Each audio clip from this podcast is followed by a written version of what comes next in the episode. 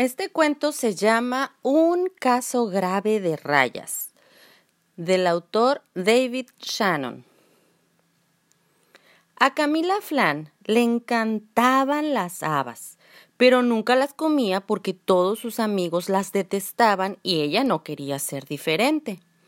A Camila le importaba mucho lo que la gente pudiera pensar de ella. Una mañana, Camila se despertó más preocupada que nunca.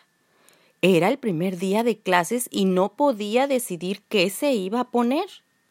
Quería causar buena impresión a tanta gente. Se vistió y desvistió cuarenta y dos veces. Nada de lo que se ponía le parecía bien. Por fin se puso un vestido rojo muy bonito, se miró en el espejo y lanzó un grito de horror. Su mamá corrió al cuarto y al verla se le escapó un grito. ¡Santo cielo! exclamó.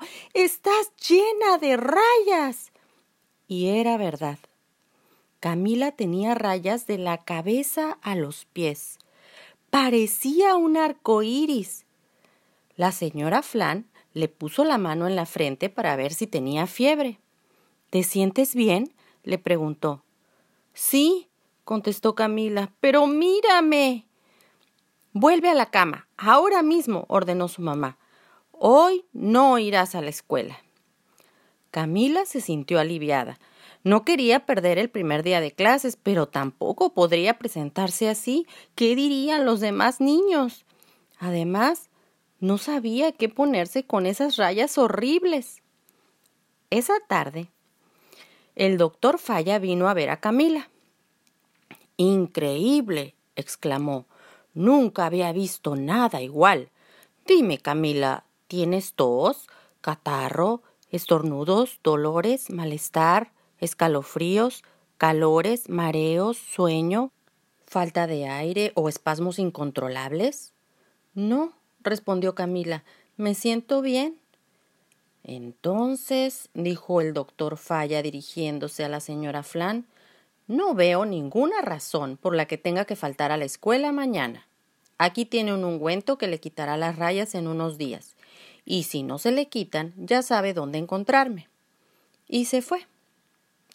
El día siguiente fue un desastre. En la escuela todos los niños se rieron de Camila y empezaron a llamarla Camila Crayola y Camila Caramela. Camila intentó aparentar que no pasaba nada, pero cuando la clase empezó a recitar la promesa de la lealtad, las rayas se volvieron rojas, blancas y azules y su cuerpo se llenó de estrellas. A los otros niños esto les parecía fantástico. A ver, Camila, muéstranos unos lunares morados, gritó uno. Y por supuesto, Camila se cubrió de lunares morados. Un tablero de ajedrez, gritó otro, y la piel de Camila se llenó de cuadritos. Pronto cada cual empezó a decir un color o una forma distintas y la pobre Camila cambiaba más rápido que cuando cambias los canales de la tele. Esa noche el señor Dañino, director de la escuela, llamó a los padres de Camila. Lo siento, señora Flan, dijo, voy a tener que pedirle que no mande a Camila a la escuela. Distrae demasiado a los niños. Además, he recibido llamadas de algunos padres que temen que esas rayas sean contagiosas. Camila se sintió muy avergonzada. No podía creer que hacía solo dos días les gustaba a todos y ahora nadie quería estar en el mismo cuarto que ella. ¿Quieres que te traiga algo, cariño? le preguntó su papá, tratando de que se sintiera un poquito mejor.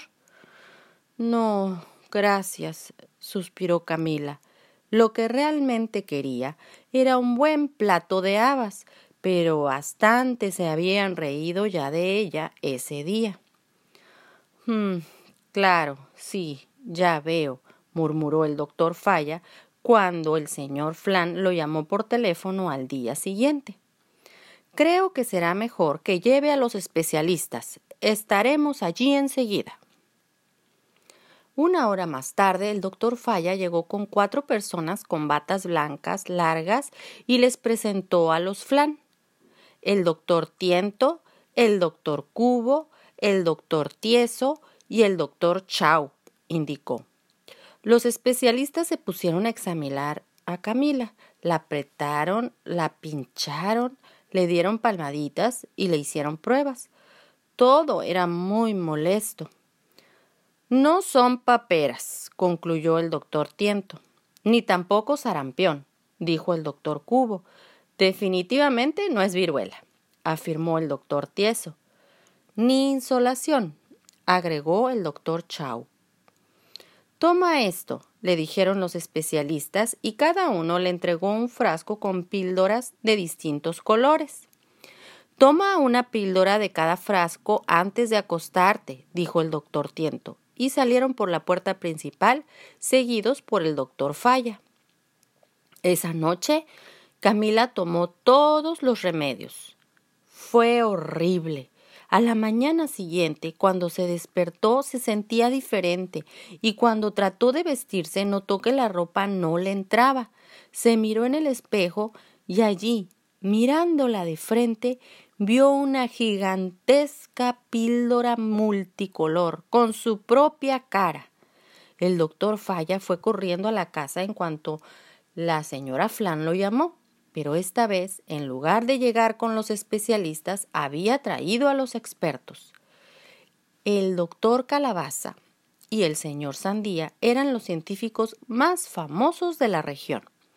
Ellos también pincharon, punzaron, observaron y auscultaron a Camila. Los expertos anotaron muchísimos números, luego se apartaron para susurrar entre ellos.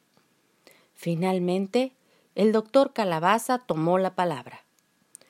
Puede que sea un virus, anunció con autoridad. Y de pronto Camila se llenó de unas bolitas de virus por toda la piel.